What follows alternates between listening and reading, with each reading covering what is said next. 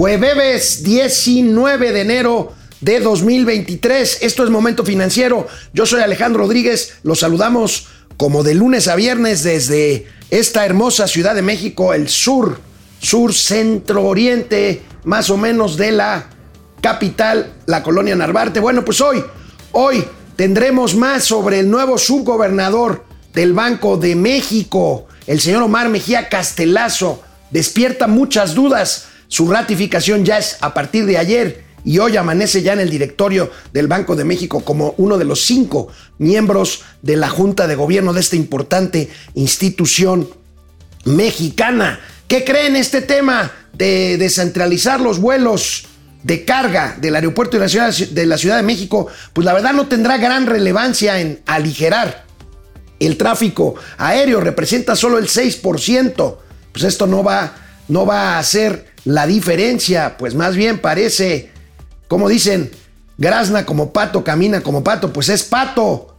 Pues lo que quieren es impulsar el chaifa, como nos lo confirmó Mauricio Flores ayer con el proyecto este. Bueno, cae la actividad industrial en los Estados Unidos, una señal más de que ahí viene, ahí viene la recesión. Tendremos también los gatelazos, pero se los advertimos, este es un año electoral. Entonces tenemos que asomarnos irremediablemente a la parte electoral y bueno, pues tendré el gusto de platicar para abrir el programa con un encuestador profesional. Un encuestador profesional, aquí se los presento, ahorita platicaremos con él, el maestro Jorge Iván Domínguez. Es el director ejecutivo y head coach de Gobernarte. SC, una casa encuestadora. Hoy vamos a ver números interesantes sobre capitales, sobre ciudades en la eh, en el país, cómo están los alcaldes, porque esto tiene que ver también con economía. La grilla, bueno, es un año de grilla.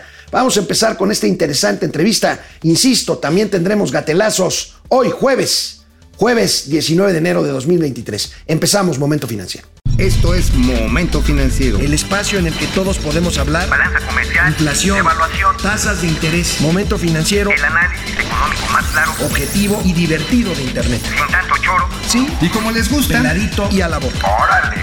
¡Vamos, réjete bien! Momento Financiero. Sobrinos, sobrinas, siempre buscar trabajo, ustedes lo saben, o cambiar de puesto laboral resulta una pesadilla, pero ya no más. Los invitamos, como todos los días lo hacemos, a descargar JobLab, la aplicación que te acerca con los mejores empleadores de México. Basta descargar esta app, aplicas un test, precalificas y te olvidas. Bueno, yo sé que hay urgencia, pero bueno, es patrocinador de Momento Financiero, Economía, Negocio y Finanzas para que todo el mundo les entendamos.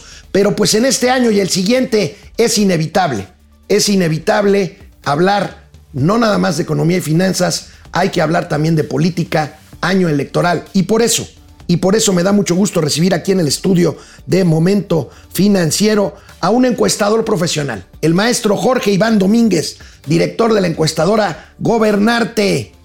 Jorge, Jorge Iván, muy buenos días, ¿cómo estás? Gracias por venir. Muy buenos días, Alex. Qué gusto estar aquí en tu programa, eh, compartir aquí información importante eh, y te agradezco que nos des la oportunidad de poder hacerlo. No, hombre, con mucho gusto, con mucho gusto, Jorge Iván. A ver, platícanos de tu casa encuestadora.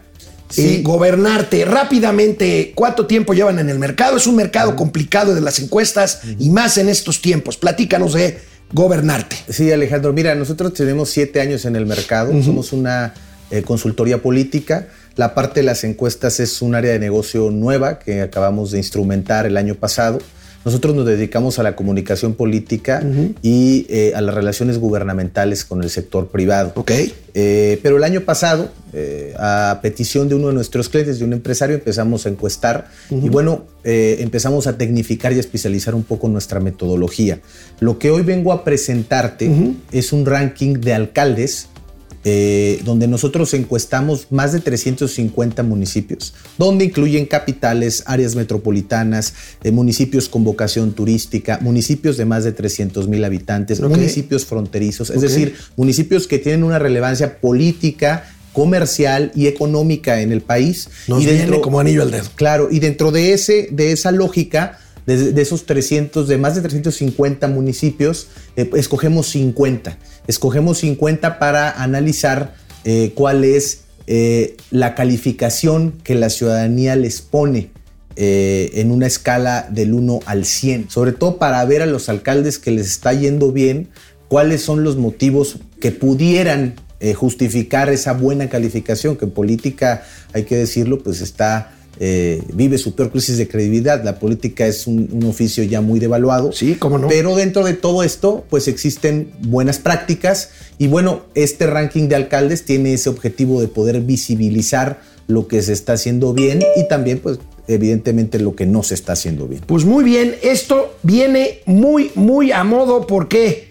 Porque, pues, es el nivel más cercano a la gente de gobernanza pues ustedes saben, todo el mundo habla del presidente de la República, de los gobernadores, pero bueno, pues de los tres niveles de gobierno que se dice mucho, pues el más cercano a la gente, al nivel calle, pues es precisamente los municipios, las alcaldías. Y por cierto, y ahorita lo vamos a comentar cuando veamos las gráficas que nos trae Jorge Iván, eh, el tema de eh, por ejemplo, seguridad. Hoy el INEGI da a conocer su encuesta de percepción de seguridad y bueno, pues no hay muchas sorpresas, pero pues ahí tenemos ciudades en donde la percepción de la gente que se siente muy insegura, pues es Fresnillo, Jerez, este, eh, por ahí está Irapuato, eh, la alcaldía Iztapalapa, la alcaldía Tláhuac, en fin, en, la Ciudad de México. Pero bueno, vamos viendo, si te parece, Jorge Iván, Claro. cuál es este ranking que traes de 50 eh, Alcaldes. ciudades, alcaldías, alcaldías, porque en el caso, en el caso, por ejemplo, la Ciudad de México hay 16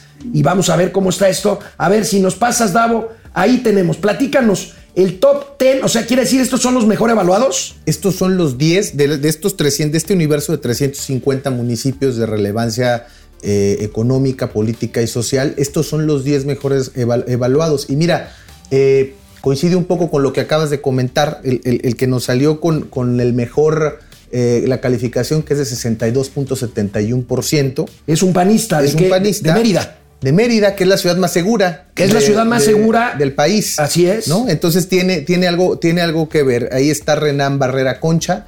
En segundo lugar tenemos a una morenista de Nuevo Laredo, Tamaulipas, que es Carmen Lilia. Iván, me llama mucho la atención porque Nuevo Laredo es una ciudad que por lo menos en la percepción, a, a ojo de buen cubero, pues hablas de Nuevo Laredo y hablas de balaceras y, este, sí, sí, sí, claro. y narcotráfico y Eh, pues, eh, todo el problema de Tamaulipas, ¿no? Es una realidad la que vive Tamaulipas y la mayoría de las ciudades fronterizas, que de hecho, si lo podemos ver, es, es eh, la única ciudad fronteriza De que- las 10 primeras. Así es, que aparece, pero aparece muy bien posicionada. De hecho, el mes pasado, ella, Carmen Lilia, apa- apareció en el primer lugar del ranking. Y, y bueno, aquí O sea, le dan el beneficio de la duda a los, los pobladores de. Sí, yo creo que han vivido tantas cosas. También lo que hemos investigado de Carmen Lilia es que ha hecho algunas cosas interesantes, pero si quieres lo, lo abordamos al- al- en, en- en un momento siguiente. Sí, vámonos rápido porque Sí. tenemos poco tiempo. Ya sabes que la televisión es tercer lugar. ¿Quién es?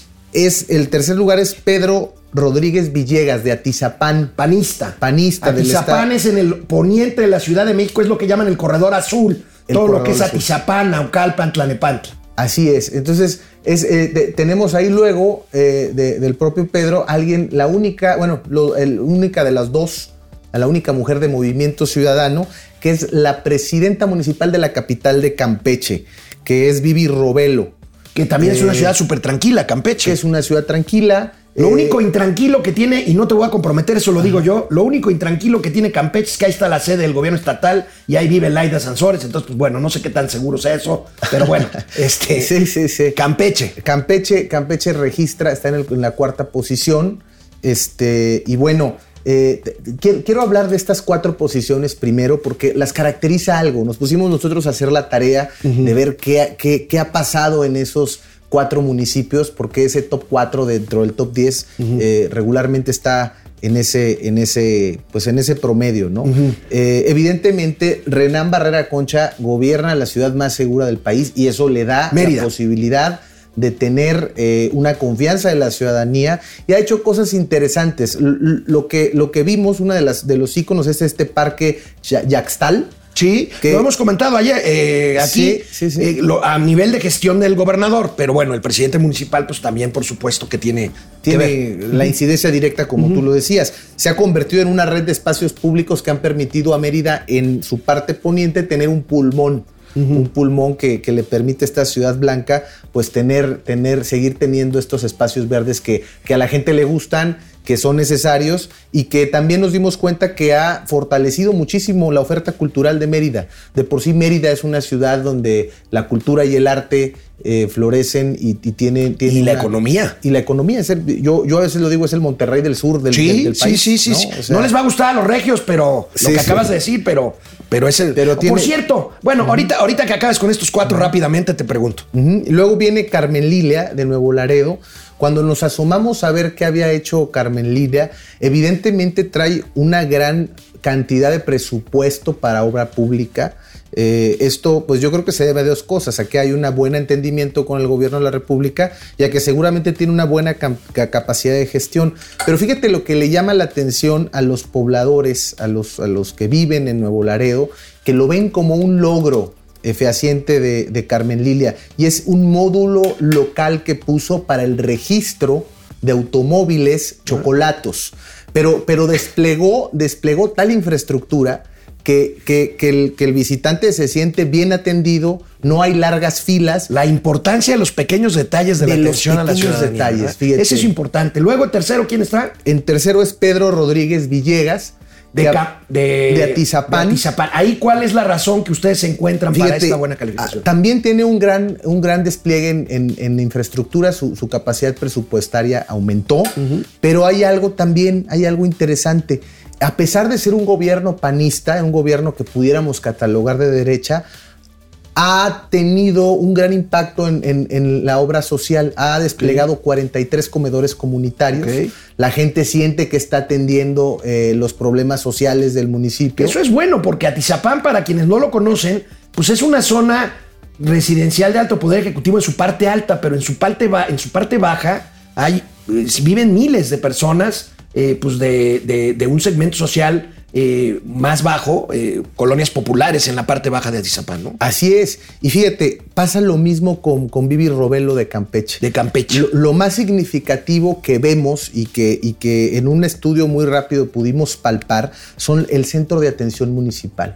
Eh, instauró un centro de atención donde trámites, gestiones se agilizan, hay, hay una atención personalizada. Tú lo decías muy bien al principio, el gobierno municipal es el gobierno que está en contacto directo Sí, con la sí, ciudadanía sí, y pareciera que son pequeños detalles. No, no, no, de ninguna forma. Pero a la gente le gusta Bueno, sentirse bien Ahí atendida. está, para que vean que no nada más es encuestas de esas que mandan a hacer en un cierto partido político color guinda.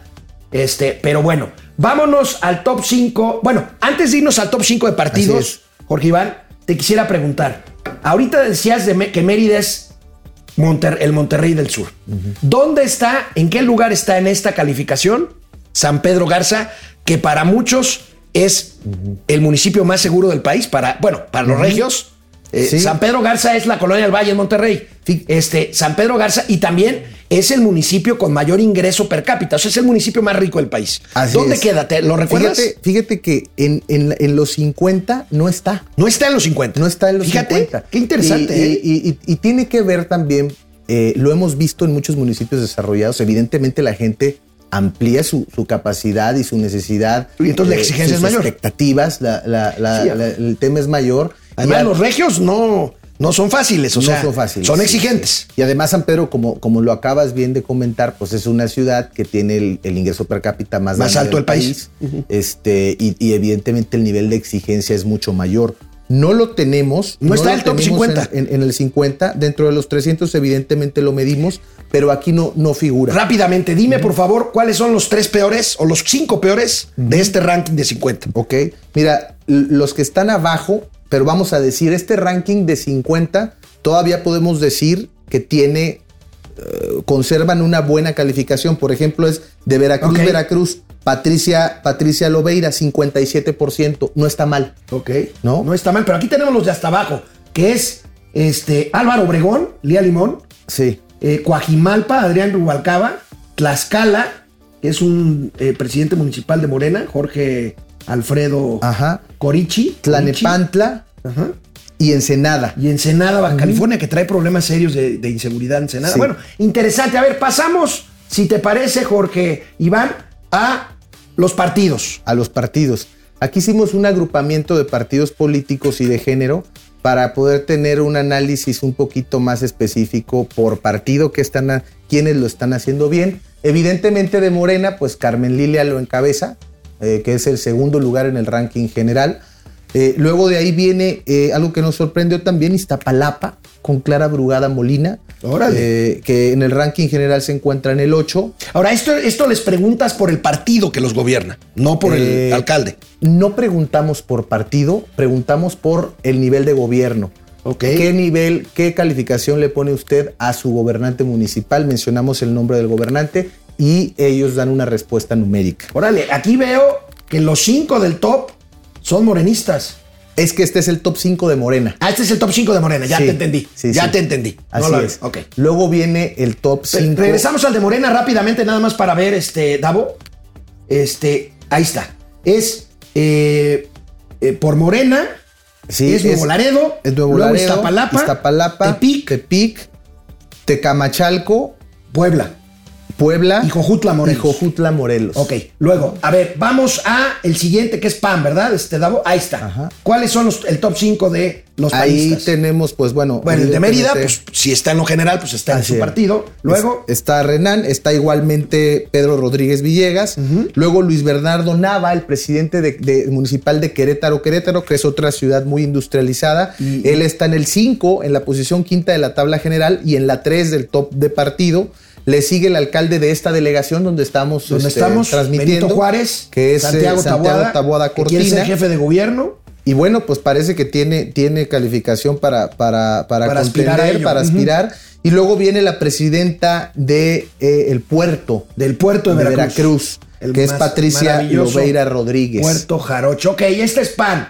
Tenemos PRI. PRI. El top 5 de PRI. ¿Hay de estos cinco priistas alguno que esté en el top 10 general? Sí, el único que está en el top 10 general es Jorge Sánchez Alec, que para nosotros fue una sorpresa. Es el presidente municipal de Iztapas y Guatanejo. Uy, uy, uy, qué sorpresas, ¿eh? Qué sorpresa, sí, sí. Otra no. vez Ixtapa, un municipio pues con problemas de violencia, como toda la costa de Guerrero. Vamos a ver este, la lista, ahí está. Entonces es priista, ¿cómo se llama? El? Jorge Sánchez Alec. Jorge Sánchez Alex, seguido por, Por Mauricio Trejo, de San Miguel de Allende, Guanajuato. ok, Luego José María Fraustro Siller de Saltillo, Coahuila. ok, Le sigue César Garza Villarreal de Apodaca, Nuevo León. Y ya abajo del 50%, pero en quinto sitio, el presidente de Orizaba, Veracruz, Manuel Díaz Francis. ok.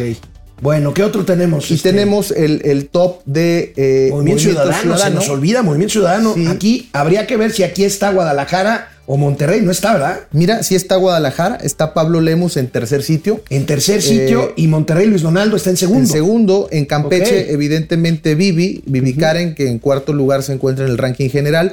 Luego le sigue, también esta fue una sorpresa para nosotros, de Lagos de Moreno, Jalisco.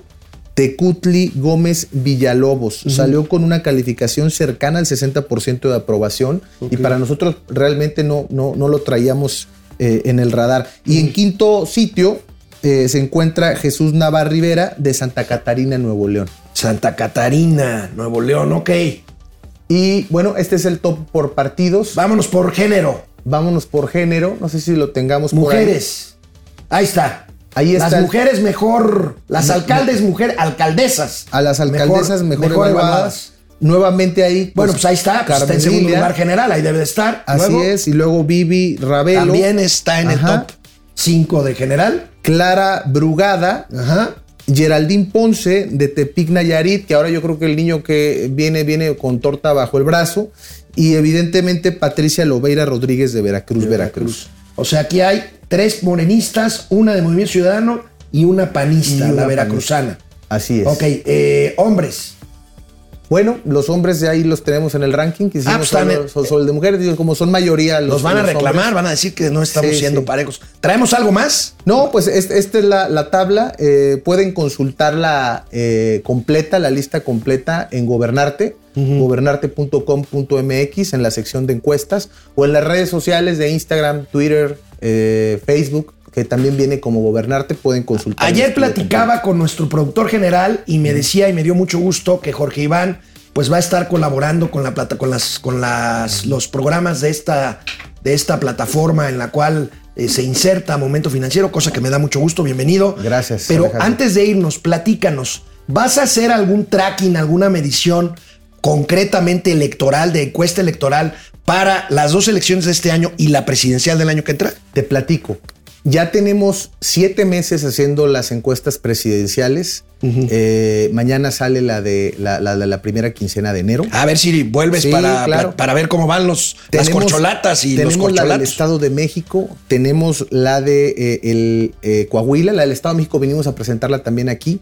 Este, y te voy a dar una primicia. eh, tenemos por primera vez una encuestadora mexicana, encuestará la elección de Chicago y empezaremos a, encuestar la elección de Estados Unidos. Y vamos a hacer una emisión a, medi- a- a mediados de año de mexicanos en Estados Unidos. Ándale. Una, un- una encuesta de mexicanos en Estados Unidos para saber su preferencia electoral en México y en Estados Unidos. A ver si me compartes esa y si no te importa, para compartírsela con mi amiga Patricia Mercado, que trae un portal que se llama Conexión Migrante, muy importante. claro, lo vamos bueno, a hacer. ver, déjame hacer, hacer una pregunta y yo mismo me la contesto. ¿Por qué Chicago? Pues en Chicago viven, si la memoria no me fallo, por lo menos la última vez que estuve en Chicago, que es una ciudad que me encanta, dos millones y medio de mexicanos. Y además voy a agregar una cosa, uno de los candidatos a alcalde es un mexicano, Es un mexicano.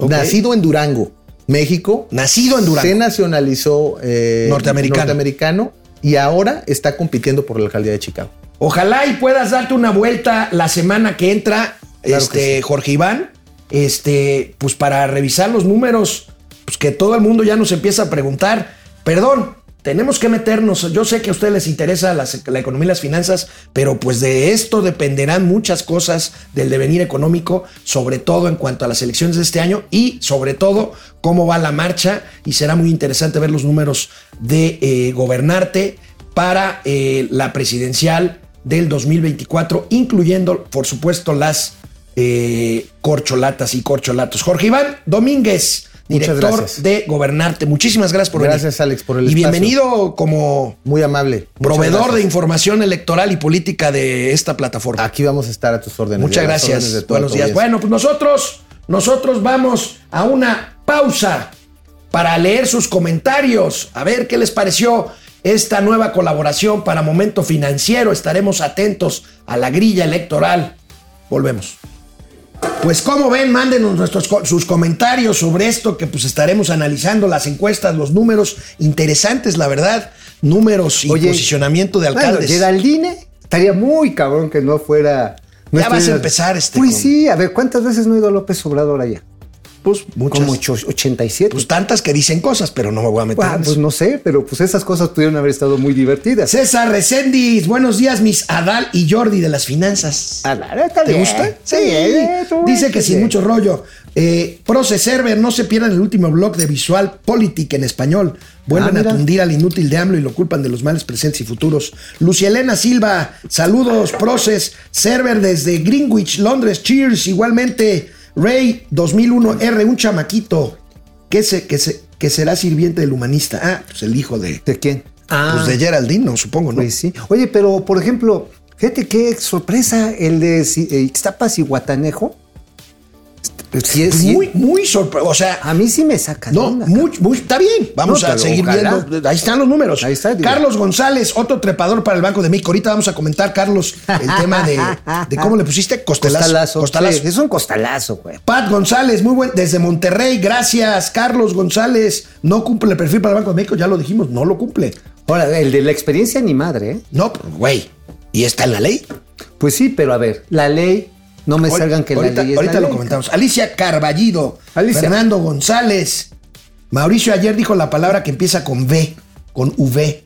V, ¿cuál? Pues no sé, Volador, volador.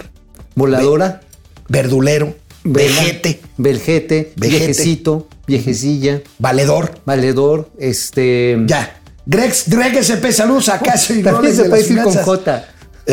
José Durán, con el jerga. nuevo decretazo del aeropuerto, ¿qué va a pasar con los trabajadores de la aduana? Pues los mandaran hasta Santa No, Lucía. no, no, a ver, tranquilo, bájale a tu chocomil, carnal. No, no, yo estoy leyendo Ah, bueno, a José bueno, Durán. le- ahorita Tú- lo- tú bájale a ahorita tu que Ahorita, Ahorita, Elena Silva, El. Ortega, Ma- María Rogers, Carlos González. En el top ten, en el top ten, ¿cómo queda Catepec? No está en el top ten. Catepec, yo creo que el presidente de Catepec me sorprendería. Bueno, me sorprendió mucho que estuviera la presidenta municipal de, de Nuevo Laredo. De ¿eh? Nuevo Laredo, que está tremendo ahí Está- la cosa. Que ha bajado, ¿eh? Nuevo La- todo, en general, Tamaulipas, bueno, Tampico, yo tengo amigos tampiqueños Que dicen que ya le dicen bajaron. que ya le bajaron un chorro ahí en Tampico y en sorprende, me sorprende que no esté bien rankeado, por ejemplo, el de Whisky Luca.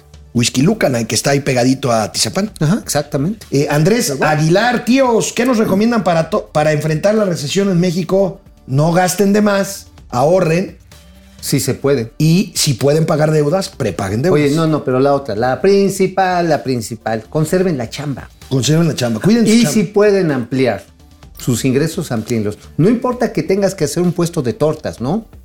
No importa si tienes que vender en abonos. Bueno, asegura que te paguen, porque luego eso de vender en abonos. Y hacer lo que hace mi amigo Alejandro, hasta de arrimamesas le, echa ganas. Así es, el Milusos, el Coyotazo. ¿Cómo están? Bien, Coyotazo. gracias. ¿Y tú? ¿Eh? Salúdenme, tíos. Hola, el Coyotazo. Coyotazo, ¿cómo estás, carnal? el Coyotazo. A Mauri Serrano, doctor, qué milagro. Doctor, qué mil... Oye, sí, ¿eh? Si no fuera por el lenguaje, la ropa, la barba, la edad y la sobriedad, pareciera que el invitado es el tío Mau. Bueno, pues sí, lo que pasa está en que él sí se bañó. Carlos González, Clara Brugada y Juanito, ¿se acuerdan? Híjole, Clara Brugada es impresentable. Perdón, no es que sea morenista, ¿eh? Él, pero ella. también, pero está entre los mejores rankeados. Pues ¿no? sí, a mí me Oye, sorprendió. pero que incluso podría ser la ficha, la corcholatita de Claudia Sheinbaum para el Ahora, la Claudia Brugada está bien calificada, pues porque Iztapalapa tiene millones de habitantes que simpatizan con Morena. Y que te les han repartido un chorro de lana. Es más, voy a decir algo políticamente incorrecto, a huevo. Ya. A ver, ¿sabes tú que el 85% de los ingresos se generan en las alcaldías donde no ganó Morena? ¿En la Ciudad de México? Sí, de la Ciudad de Ah, México. bueno, todo- toda la parte poniente. ¿Y sabes- eso le choca, le ¿Y choca a los que viven en la dónde, parte ¿y oriente. sabes dónde se ejecuta casi el 90% del gasto? ¿En dónde está Morena? Pues sí, pues, Pues, pues sí, pues sí, a huevo. Pues cómo no pues van es a políticamente incorrecto lo que acabas de decir, pero es cierto. Pero son los números. Alicia Carballido en California, hay, hay más, hay más mexicanos en California que en Chicago, sí, Sí. pero hay muchísimos en Chicago, muchos. Jaco Frías, Ya fuiste por Detroit, ¿no? 52, 52.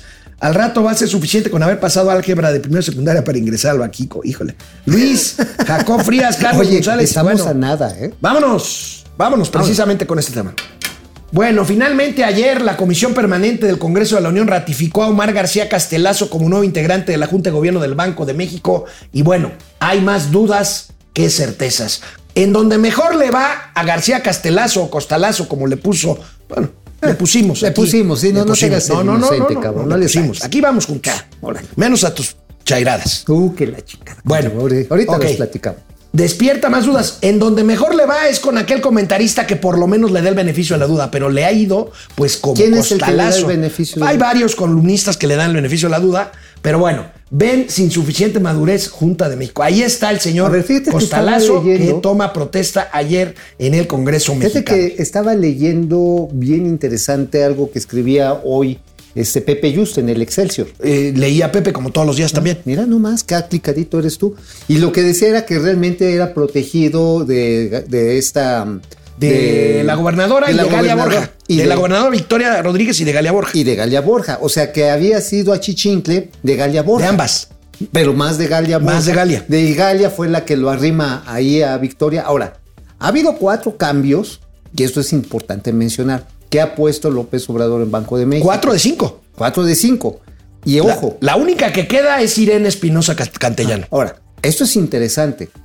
Como que cuando llegan a una, a un, eh, una organización autónoma, los chairos dicen, puta madre, hasta que ya me quitaron la pinche bota de encima. sí, Bueno. porque, porque, a ver, tú tienes algo que objetarle a las decisiones de Banco de México. Hasta ahorita no. ¿no? Pues qué bueno, y si lo hicieras, qué objete, ¿eh? No, hasta ahorita no. Sí, porque a final de cuentas, lo que está sucediendo es que han mantenido algo que yo no lo veía que iba a suceder con, con Victoria Rodríguez Ceja. Sigue siendo que, que admirable, ¿eh? que es la autonomía. Ajá. La autonomía, sí, Ojalá- siempre. ojalá siga, ¿eh? Estas dudas no son de nosotros, son varias las voces que, aunque, como les decía, algunos le dan el beneficio de la duda, pues ven el riesgo de que el Banco Central pierda credibilidad. Ahí tenemos la opinión Eso de sí. varios de ellos. Emilio Álvarez y Casa. De Luis Gonzalí, Ajá, que, es un, y de- que es un bueno, connotado asesor financiero, bueno. y de Ernesto Farril, del de Ah, Musamétrica, del doctor Cucufato. el Cucufato. Que la verdad está en que yo esa opinión no la pondría muy en serio. pues ¿eh? Ahí está, bueno, ya, ahí están las opiniones. Bueno, pues lo que hablan es, como dice Mauricio Flores, de la experiencia. Y vamos a ver, insisto, no lo decimos nosotros. Fíjense cómo bajó Sí, la gráfica de años de experiencia, fíjense. Ajá, ándale. Esto Ten- era, era como el club de los chochitos, o sea. Ándale. ¿Cuántos Eh, años de experiencia hay aquí? 100. No más, güey, 120. ¿Sientes 20? Ay, sí, bien, Ricardo. Bueno, 154 años en 2017 acumulados de, práctica experiencia en la ejecu- de Junta de Gobierno. y Ya se ha caído de práctica profesional A en 45 años. A 45 O años. sea, en dos terceras partes. Quiere decir esto que, pues, la gerentocracia o el club de los homeópatas, ¿sabes por qué es el club ¿Por de los homeópatas? Porque son chochitos chochos. bañados en alcohol. Puros chochos. Ah, por eso, bañados en alcohol. Pero no es el caso del Banco de México. Ah, güey. Hay quien dirá- Ay, ay, ¿A poco tú crees que Jonathan Heath no se echa No, pero estoy hablando de promedio. Estoy hablando de promedio. El pico ahorita de edad es Jonathan Heath. Y si pico- Victoria Rodríguez es una mujer Pero joven. también- Galia Borja también. Irene Espinosa, con todo respeto, Irene, ya no tanto, pero no está grande. Y bueno, este muchacho de 43 años Pero que ver, llegó. No, pero ver, estabas diciendo que la edad no era una objeción. No. Ya estás de objete. No, Ayer. Sí, ayer me no, estabas. no, no, no. O sea, aquí el asunto es qué experiencia tienen en el Yo lo que digo es que no puedes resultados. descalificar a alguien por el solo hecho de ser joven. Ok, No. bueno, pero si, si llegas a Ah. un puesto que te reclama experiencia para Y la no cual la la edad que tienes no te da, Ahora, pues entonces la no. currícula, estaba leyendo algo en la silla rota también interesante. Y decían que el señor decía, el señor Costalazo, y yo no le voy a quitar el apodo hasta que no demuestre lo contrario. Ajá. El señor Costalazo, fíjate, según en su currículum oficial, dice que tuvo estudios eh, superiores ya de posgrado, pero no se acredita dónde. Ojo, ¿eh? No vaya a ser que nos vaya a dar otro esquivalazo. Luego. Un esquivalazo. pues sí. Esquivalazo. Ahora, después dice, y en el currículum, con experiencia en el sector financiero, y tampoco encontraron referencias concretas no de su experiencia. Es otro esquivalazo. Se refiere a Yasmín Esquival. Esquivel. Esquivel-. Bueno, ¿Esquivelazo o esquival o esquivelazo? Cam- Esquivelazo. Eh, cambiemos de tema. El economista encabeza su edición de hoy con datos muy interesantes. Ahí está. Y aquí nos vamos a pelear otra vez. Uh, que la chingada. Este Neochairo y yo. Cálmate. este, a ver, ¿qué significa, qué significa sacar al transporte de carga del Aeropuerto Nacional de Ciudad de México? A ver, Se- primero. significa liberar solamente un 6% de tráfico No, hombre, aéreo 6% en es- la estás, terminal. Ahí está. Estás bien chaqueto. A ver, no, yo no. No, no, no. A, A, ver, ver, los vamos, datos es menos. Es, Es, más, 3.3. y están mal. Bueno, Ya están mal. Yo tengo aquí los oficiales, no, carnal. bueno. de pues, cierre. Ya. pues, digo, pronto. entonces a Luis Miguel Es del 2%. Ah, ok. Sí. Ah, ok, está O bien. sea, a ver, el número de operaciones diarias. A ver, otra vez, por favor, promedio este. Davo, porque-. A ver, operaciones diarias de carga pura, así pura carga, así es decir, aviones dedicados, es de 20 diarias, casi todas en la noche. Entonces es un engaño decir que es para, A de- ver, ¿cuáles para son? quitarle la saturación. Esos, a- esos son los que sí se van a ir al AIFA, están obligados. Ajá. Ahora, sí liberan un espacio importante, porque no son avionetas, cabrón, no es como la de Pedrito no, Infante. pero están estacionados por allá lejos donde está la aduana. No, pero espérate, a ver, carnal, carnal, a ver. ¿Cómo llegan los trailers a la aduana? ¿Te has dado una Por vuelta fuera. alrededor? Ajá. ¿Y sabes cómo está? Ay, bueno, eso es obvio, güey, que llegan por Pues, fuera. pues- ¿Y dónde se estacionan? Es que estamos hablando del tráfico ¿Dónde en el aeropuerto. ¿Dónde se estacionan los pinches trailers? En los hangares. No, estás. No, se forman alrededor del aeropuerto. Es un descagale y tiene problemas de seguridad, robo, asalto. ¿eh? O sea, está bien cañón. Además del tráfico circundante. Ay, qué bonita palabra. Bueno, entonces el A ver, Chaifa va. a ser Chaifcac.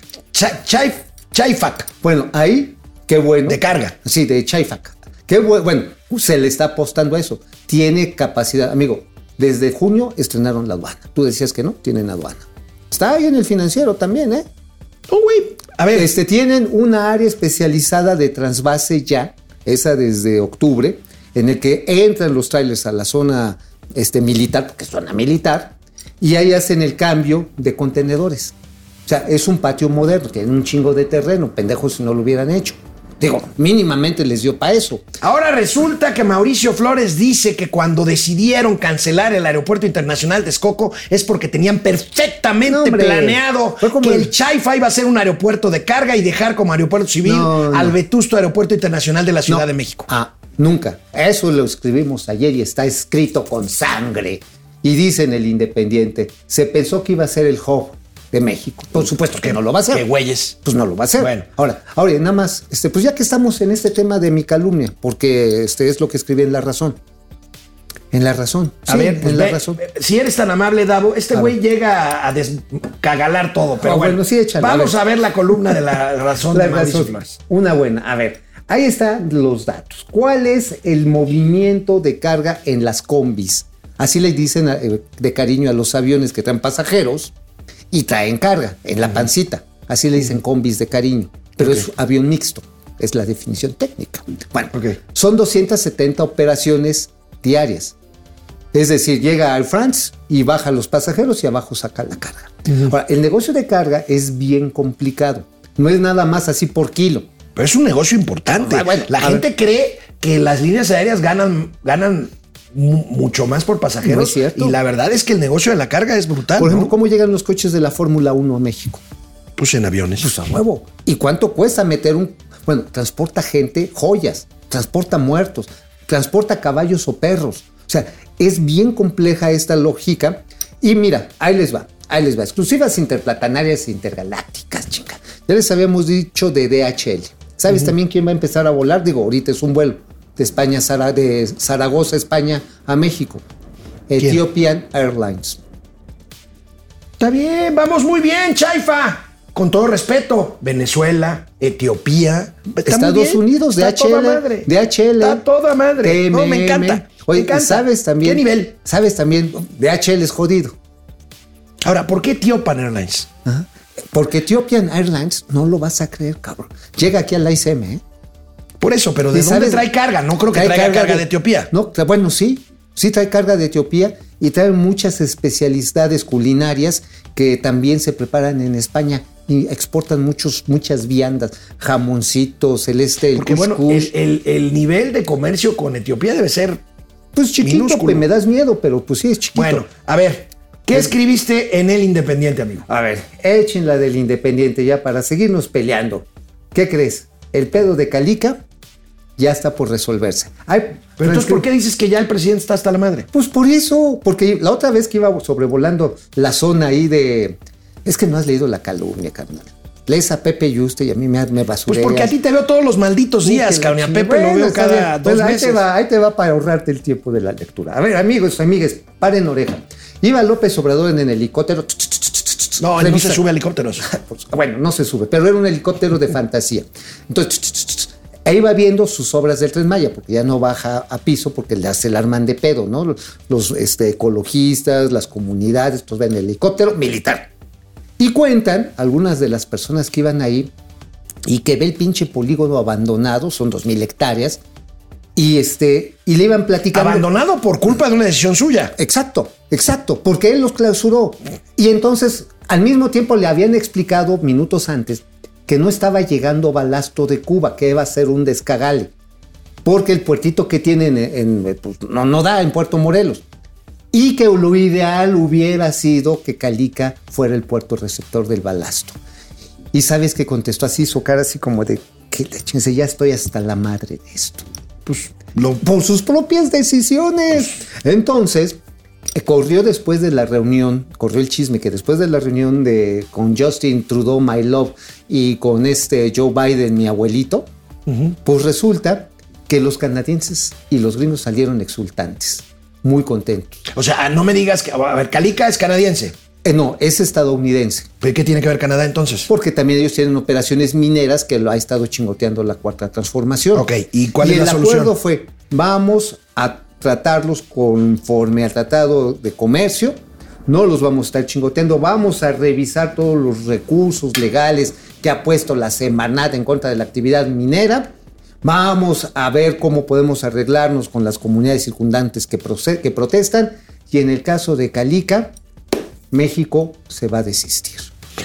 Esto quiere decir que abriría nuevamente la operación Calica ahí en, en la Riviera Maya. Sí, porque además quedaron bien calzoneados con Guacamaya Leaks, güey. ¿Y cuánto va a perder el gobierno mexicano por esta Ah, bueno, ocurrencia? ahorita no va a perder nada. No, porque- no, pero por haber clausurado Calica, me imagino que hubo pérdidas para el Estado mexicano. Ah, no, por, pues- por tarifas, por, por, pues por la propia venta de piedra. Pon tú este, que de impuestos haya perdido en un año 20 millones de dólares, que no es poco. Pero estaría peor porque se, está en un panel de arbitraje internacional donde México va perdiendo, el chilote es de 1.500 millones de dólares. Entonces ya cuando la ves así venir, así, ya ves así, así, que se acerca la de sin huesos, pues como que dices, güey, ya estoy hasta la madre. Me vendieron de que iba a resolver. Bueno, esta María Luisa Albores, la secretaria de, de- fue y protestó ante la ONU. La secretaria de Ecología, ¿no? sí, de Desarrollo medio ambiente. De medio ambiente. ¿Y qué le dijeron? En, lo- inmediatamente el Tribunal de la Haya de Arbitrajes Internacionales dijeron, señora, ya siéntese. Y usted, señor, al presidente, cállese, literal. No se pronuncien ya sobre el tema de Calica porque se los vamos a tomar en contra. Entonces, ¿prevés que regrese a operaciones la empresa Muy Calica? probablemente. Te digo, quedaron calzoneados con Guacamaya Leaks porque salió que lejos de un rescate ambiental, lo que querían era hacer una zona turística bien chingona que quién crees que iba a construir. No me digas que el amigo del presidente. Sí, pero con ayudita de alguien más. No me digas que el señor de Vidanta, ¿cómo se llama? Este, Chávez. Chávez, sí. El que es el patrón del hijo mayor del Ajá, presidente. Ajá, ajá. Pero con la ayuda de quién? De la Sedena. Pues ahí está otra Es- de las mentiras de AMLO. Está, otra de las mentiras de AMLO. está en los Guacamaya Leaks, ¿eh? Otro de los. O Ahí sea, está, pues. ¿cuál rescate ambiental? Querían hacer su biznaga ahí. Su biznaga y pues ya se dieron cuenta que por querer, por atascados, no está llegando la piedra para el tren Maya. Bueno, vamos a cambiar de tema. Salud. Se cumplen cuatro años de la tragedia aquella de Tlalhuelipan. ¿Te- ¿Se, Tlahuelipan. la chingada. ¿Se acuerdan ahí en el estado de Hidalgo donde por un ducto pues, de Huachicol 111 se personas. prendió, murieron decenas de personas? 111. La primera crisis del gobierno de López Obrador, que desató la segunda, porque el presidente pues, se inventó esto de la lucha del Huachicol y que derivó en desabasto de, gasolina. Y bueno, decretó Otro de que ya no hay tantos de- Huachicol, pero ¿qué creen? ¿Qué? Pues Sí vamos a ver la nota principal. Ya sé que es el pasquín inmundo, Pero. ¿qué le voy a hacer si yo reviso toda la prensa? 22 millones diarios. 22 melones diarios por Huachicol, sube 70% el robo de combustible en el último año y se cumplen cuatro años de la tragedia de Tlahuelipa. O sea, a ver, son 6.100 lit- eh, barriles diarios. Es un chingo, ¿eh? no, bueno, Ah, ahora, venían de 86 mil, sí, dice la misma nota. sí, Sí, la misma nota. sí, Ahora, pero volvemos a lo mismo. Entonces, Pero no ha desaparecido. A ver, multiplícate, carnal, 22 millones por 365. ¿Cuánto más o menos es? a, ver, dale. A ver, 22. ah, ah, 22 por 365. A no, ver. bueno, 8030 melones de, baros pesos. al año. Ahí está. Ahora, Ahora, quedan más. Pues sí, pero entonces no ande diciendo, presidente, que ya no hay Huachicol. Ay, ya no le pidas piedras al olmo, cabrón. O sea, bueno, lo único que da este gobierno son piedras, porque al final de cuentas, a ver, ¿qué indemnización le dieron a las familias de Tlalhuelilpan? No sé. Pues les dieron ahí, yo creo que una beca. ¿Te No, acuerdas habría que averiguar para decir sí, sí, no, exactamente pero es que qué les ver, dieron. sí les prometió becas. No, Y bueno, el presidente promete todo, amigo. Y ahora, ¿dónde están los principales eh, piquetes de, de Huachicol? En Hidalgo. En Hidalgo y en Puebla y en Veracruz. Pues ahí está.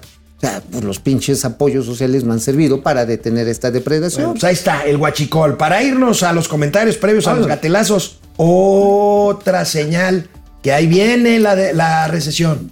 ¿Qué? Estados Unidos reportó producción industrial y ¿qué cree? Pues se Sí, cayó sí. la producción ¿A industrial qué mes? en los últimos dos meses del año pasado. O sea, Noviembre y diciembre. Noviembre y diciembre de 2022. Eso quiere decir que ahí viene, ahí viene la recesión. Ahí está. Vamos ¿Cuánto a ver la gráfica, Davo, por favor. Son síntomas de... Ahí está. Puta, 0.6 y 0.6 en noviembre y 0.7 negativos. en diciembre. Mira, venía de un proceso de recuperación veraniega que también va de la mano, qué curioso amigo, con el- la reactivación del consumo en ese mismo periodo en México. Ahora, O sea, está muy, mira, fíjate, si ver, pudiéramos, si pudiéramos emparejar esa misma gráfica, échala Davo, porfas, con la evolución del consumo en México, estaría muy, muy similar. ah, mira qué interesante. Sí, estaría muy emparejada. ¿Por qué? Porque evidentemente las exportaciones y también las remesas hacen que el consumo se reactive. Pero esto, si hay esta correlación eh, digamos, no es, no, no, este, no causástica. Uh, casuística. Casuística, casuística. Ajá.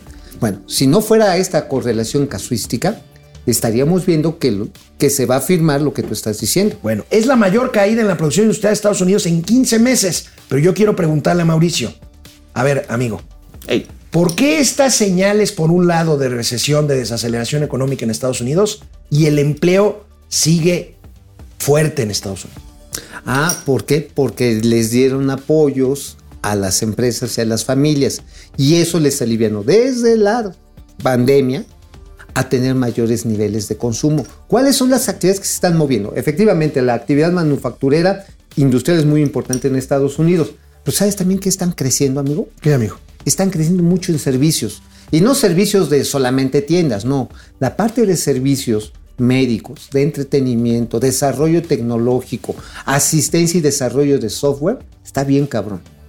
Bueno, pues aquí, aquí terminamos este segmento. Vamos a los comentarios de ustedes, sobrinos, sobrinas. Antes y de- regresamos A los gatelazos. a los gatelazos. Bueno, pues vamos a ver cómo andamos. A ver, ¿cómo van Por los aquí amigos? Habíamos saludado ya a Jacob Frías, a Alicia Carballido, ya la habíamos saludado.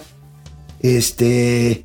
Miguel Ángel Calleja desde Tijuana, Mirey Vargas. ¿Cómo estás? Mirey Vargas, ocho, Briones, 8 mil pesos mensuales para cada familia de Tlahuelipan que tuvo muertos. Fíjate, 8 mil pesos mensuales, Mirey. Gracias por el dato. Pues ahí 8 mil está. pesos mensuales para cada familia de Tlahuelipan que tuvo muertos. Ah, bueno. Mau Ríos, operaciones totales del AICM ¿Cuántos? son? 2019, 459.987, o sea, 460 mil. Ajá. 2022, Ajá. 354 mil, o sea, 100 mil menos. Sí, no se ha logrado recuperar. Oye, pero. Y antes de la pandemia, con estas casi 500 mil operaciones totales, sí había problemas, pero no tantos. Sí, no, llegó, llegó la cuarta y le puso en la madre. Ahora, fíjate que ese dato es interesante. Sube el número de operaciones, pero sí, baja el número de operaciones, pero ¿sabes qué sube? El número de pasajeros. Sí, es interesante. ¿Sabes por qué? ¿Por qué? Porque ahora los aviones son más grandotes. Exclusiva interplatanaria de momento financiero. Ahí te va, carnal. Aeroméxico va a empezar a meter los, los MAX 9, los 737 MAX 9. Estos que retiraron en el principio del aire, Sí, los retiraron en 2018. por- Boeing Max, Ajá, Boeing 737 Max. 737 MAX 9. Bueno, que tienen la cola más larga. Son aviones de 200, pasajeros. ¿no? Hasta 220, dependiendo la configuration. Y bueno, pues sí. Y estos avionzotes están realizando vuelos nacionales. Obviamente lo están pensando para cuando regresemos, eventualmente esperemos. Dice. Mirey, es decir, que López ya se desistió. Se refiere al caso Calica, yo creo que sí. Sí. sí. José Almazán dio a la, la UNAM ya corrió a la maestra, ya la corrió, ¿Ya? ya la corrió. Pero ¿A la las maestra? y los ministros de la Corte siguen compartiendo el asiento. Miren, no hay legalmente forma de que corran a la ministra. No. Lo que yo sí esperaría es que los ministros se pronunciaran. Ya le van a retirar el, el título, ¿no? Y eh, no. No, no, no, no, no. Ahí La UNAM hay no que aclarar. No, no, no. La A UNAM corrió a la maestra y hay un grupo de consejeros universitarios, Que no todo el consejo universitario. Un grupo, sí. Un grupo que está Precisa. pidiéndole al rector que le retiren el título. Ok. Pues vamos a ver qué pasa. Vamos a ver qué pasa. Este. eh, mire- Insisto, al doctor Grauel le están temblando las talegas. Mireil Vargas, DHL volará al AIFA. ¿Sí? ya lo dijo Mauricio Mireil. Bueno, gracias Mireil. Mau Ríos, amigos, para acabar pronto el ICM no se encuentra saturado. Eso es una vil mentira. No, sí está saturado. Está saturado, ¿sabes qué? Por el número de pasajeros. ¿Y sabes para No, qué? y, y- y- y porque lo han dejado. A ver, y por, insisto, perdónenme. No es Ya que yo quiera- no llores, No. cabrón. No llores. Estaba previsto que a estas Si alturas, algo- el ICM, a estas si alturas del algo me molesta 2023. es ver un hombre llorar. No. Estaba previsto que a estas alturas el ICM ya no funcionara como aeropuerto. No, pues no, pero pues ya a ver, estás viviendo en Fantasilandia. Arturo Barrera, ya. todo indica, todo lo que toca el rey Cacas lo hace mierda. Desafortunadamente está metiendo por mano cierto, en el ¿sabes qué, ¿sabes qué mamada estaba compartiendo hoy las redes de, de Morena? ¿Qué? Un efigie de, ya ves que andan con el mame del amlito, El muñequito. el muñequito pone, según los grandes creadores este, oaxaqueños, ponen a un amlito con la máscara de Batman. Dice, contra los conservadores. Dices, ¿Cómo serás pendejo? A ver, el multimillonario, el archimillonario, hipertecnificado, mamoncísimo de Bruno Díaz es la efigie de, de, pues, de un alcalde de Oye, entonces la corcholata de Bucareli, o sea, Dan Augusto, va a pasar de ser el, el, este, va a pasar de ser el mayordomo del conde a Alfred.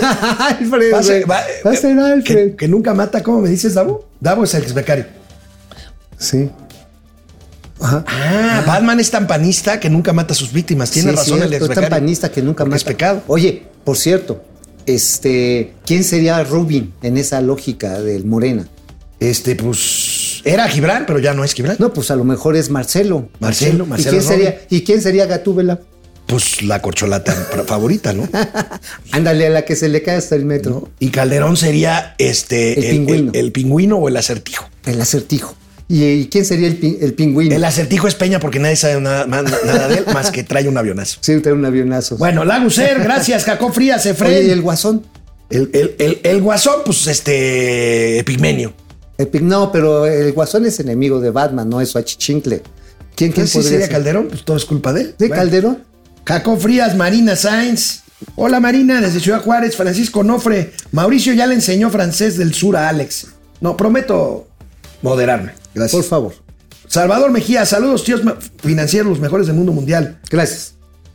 Eduardo Martínez, el tío Mau es la mera. ¿Qué? Biznaga.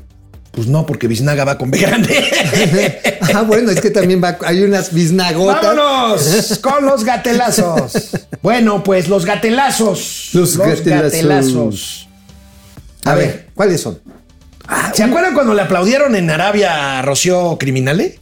Ah, que sí, por el precio del petróleo. la aplaudieron pura madre. La Sí, porque México por fin se decidió a no sé qué se decidió, pero bueno. Ah, fue este que es- a, a tomar el préstamo de 500 mil barriles que le ofreció este de reducir Sí. producción En Donald el, Trump. en el Foro Económico Mundial en Davos, en el World Economic Forum, no le aplaudieron a Rocionale, por supuesto. Pero al contrario, Entonces- sin nombrarla, pues en el World Economic Forum ya le dijeron que su refinería, que todavía no termina, ya es obsoleta. Miren, In 2030, which is tomorrow, every second car sold in Europe, US, and China, three largest car markets, will be electric car. So let's keep this thing in, in, in mind.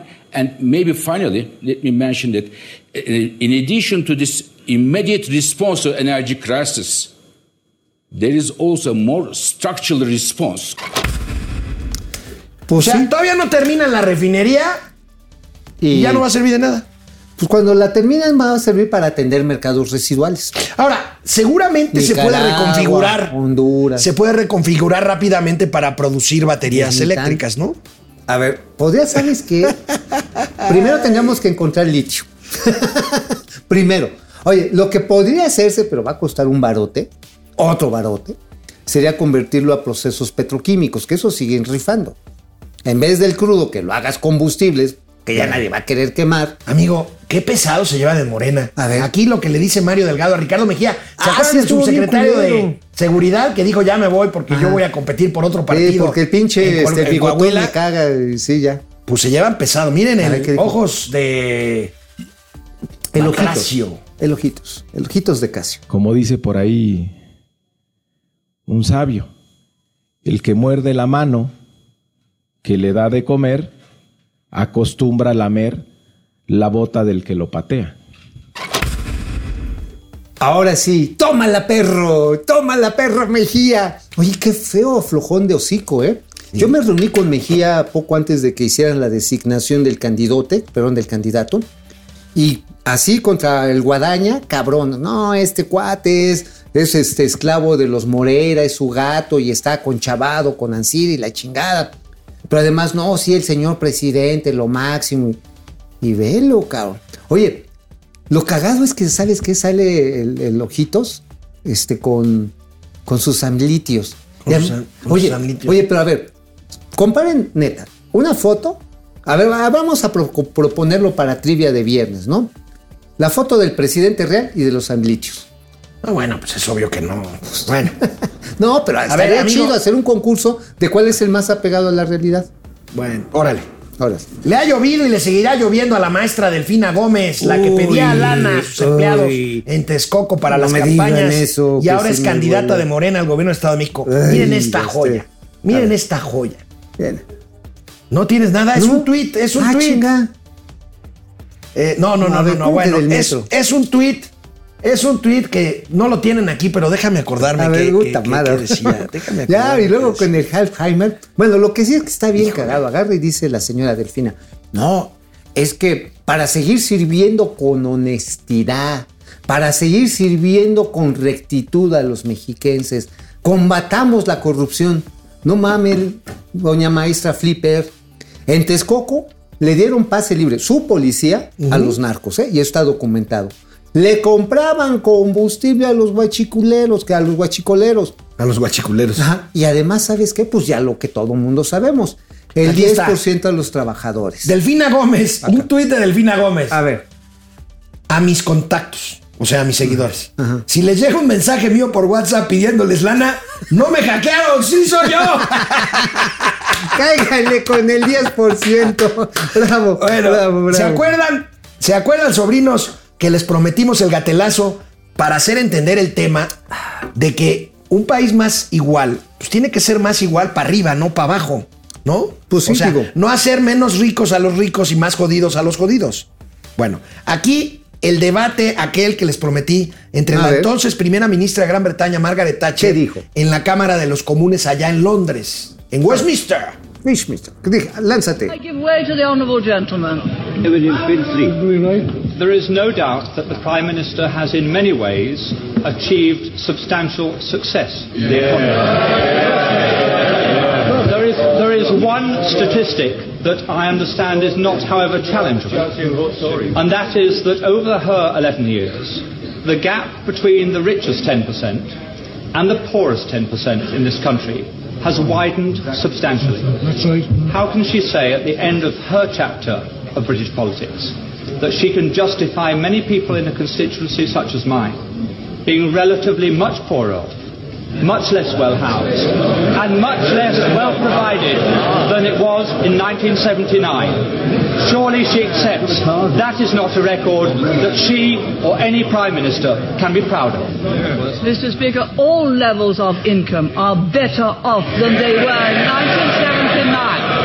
But what the honourable member is saying is that he would rather the poor were poorer, provided the rich were less rich. That way you will never create the wealth for better social services what a policy! Yes, he would rather have the poor poorer, provided the rich were less rich. That is a liberal policy. Yes, it came out. He didn't intend it to, but he did. Way to the, I give way to the honourable gentleman. Toma, chango, tu Oye, ¿te, banano. te fijas, ¿te fijaste la cara del, del ¿Del Chairo? congresista este? Del Chairo es la misma cara que puso Pigmeno Ibarra cuando Ciro le dijo, a ver, güey, hay más muertos con López Obrador que con Calderón. Punto. No, no es cierto, no es cierto. No, es cierto no es cierto, no es cierto, no es cierto. A ver, es que había un tweet en la mañana muy simpático. O sea, ¿cuál es la diferencia entre un rico capitalista y un rico socialista o cuatrotero? A ver, el rico capitalista lo es porque genera puestos de trabajo y paga salarios. El otro es rico Porque cobra rentas. porque cobra rentas y hace jodidos a los jodidos. Pues ahí está, maravilloso gatelazo de doña Margaret Thatcher, que en paz, paz descanse, descanse. La dama de hierro. Era una hija de la chingada. Era una hija de la chingada. Bueno, vamos a ver el tweet que ya aquí tenemos. Es por supuesto, es un montaje, ¿no? Pero bueno, este, está muy bueno. Si les llega un mensaje mío por WhatsApp pidiéndoles dinero. No me hackearon, sí, fui, sí soy yo. Cáiganse. Cáiganse para la cooperacha. para la campaña. Oye, y eso sí no es mamada, ahí sí me consta. También en las escuelas primarias y secundarias dejaron de pedir a los padres de familias al inicio todavía del curso del año pasado, que si el jaboncito para lavar las bancas, que si el cloro para limpiar los pisos, dejaron de pedir eso y pidieron lana. pidieron lana. Hasta 1500 varos por chamaco.